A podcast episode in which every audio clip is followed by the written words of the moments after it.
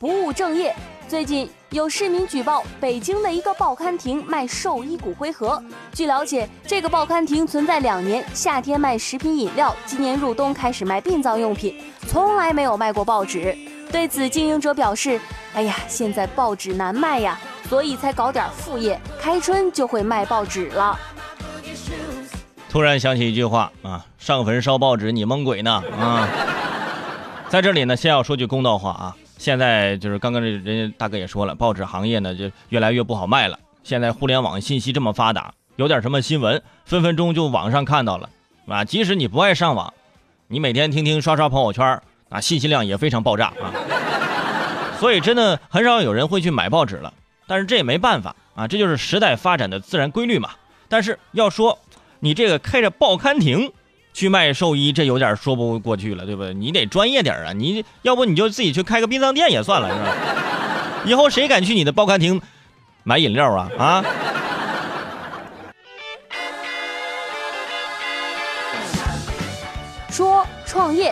三十一岁的臧国栋是一位药物化学硕士。一年前，他辞掉了工作，贷款开了一家宠物店。因为缺少相关的经验，经营不善，欠下了数十万贷款。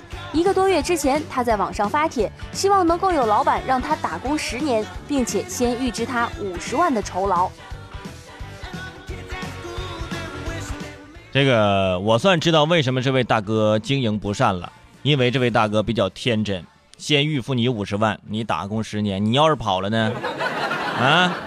这跟你贷款买房有什么区别？哪个老板这傻了，先给你五十万？现在五十万现钱是多么的多么的珍贵。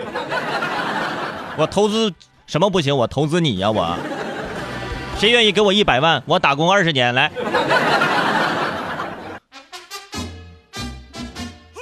说自投罗网。八号晚上，江苏男子安某参加活动的时候呢，喝了大量的白酒。第二天，朋友请求安某帮忙驾车去往车管所为新车上牌。碍于情面，安某明明知道自己昨天晚上过量饮酒了，但是依然在酒精没有完全分解的情况下，带着一身酒气驾车前往车管所，结果被民警抓了个正着。你看看，人家抓酒驾还要各个路口去围追堵截，你这倒挺好，自己。啊，免费送上门来了嘛？还以为最危险的地方就是最安全的地方呢。这下好了啊，暂扣驾照六个月啊，记十二分，罚款一千元，妥妥的啊，没商量，没毛病。对于这种事儿呢，就别存在什么侥幸心理啊。你去之前呢，应该找前面那位会算命的大哥给你算一算啊，今天去车管所会不会被抓呢？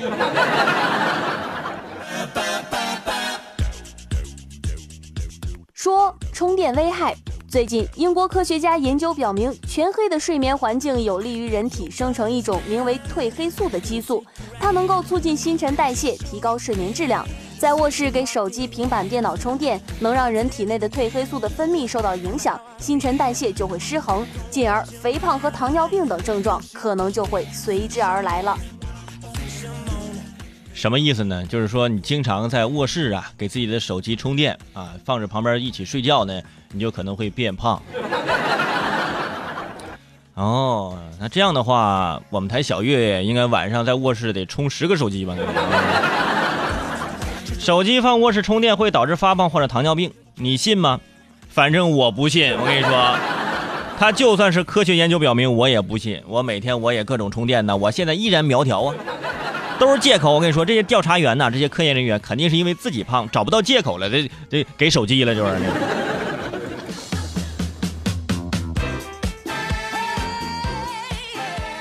说铁轨营救。最近，重庆市万盛经开区三元桥的火车铁轨上，一位钟先生因为轻信了导航，把自己的越野车开到了铁轨上被困。原本以为依靠自己的能力可以脱身，可是谁知道尝试了半天都没有办法将车开出去。眼看着二十二分钟就会有一辆火车经过这个铁轨，钟先生赶紧向当地的消防大队报了警。消防官兵及时赶到现场，并且在火车到达之前，成功的把这个被困车辆给解救出来了。这位大哥，你你用的是哪个导航？这导航要坑你啊！我跟你说啊。当时很多围观的群众还以为这是某个剧组在拍电影呢，因为非常的惊险。如果真的电影情节，那一定会这么演啊！男主人公被困在铁轨上，各种挂挡、前进挡、后退挡都无济于事。这个时候，一个大的远景啊，一列火车正在沿着铁轨呜呜的急速驶来，然后镜头切给主演一个特写，焦急的表情，满头大汗。在火车即将撞上的紧要关头，男主角呃这个踩下油门，车子奇迹般的开动，成功脱险啊！与此同时，回头看了看。发现原来是一位女，我们的女一号在后面把这车给推推开，然后两人就展开了一段恋爱的情节。哎，这电影这么拍，以后你们多支持一下我的票房啊！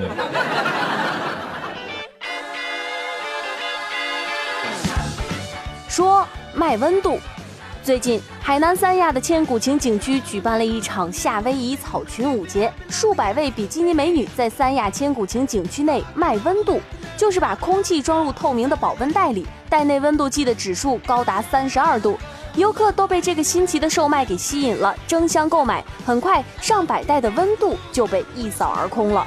圈主，我觉得这买空气的游客里呀，肯定是跟你一样喜欢美女的男士居多。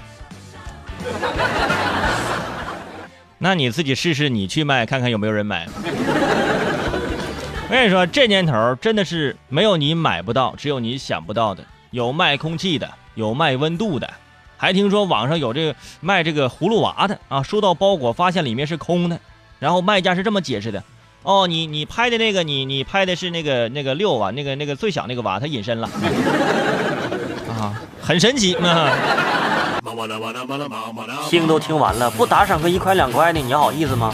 我是主持人齐大圣，如果想收听我更多精彩的节目，可以关注我的微信公众号“男闺蜜大圣”，里面惊喜不断，我在那里等着你哦。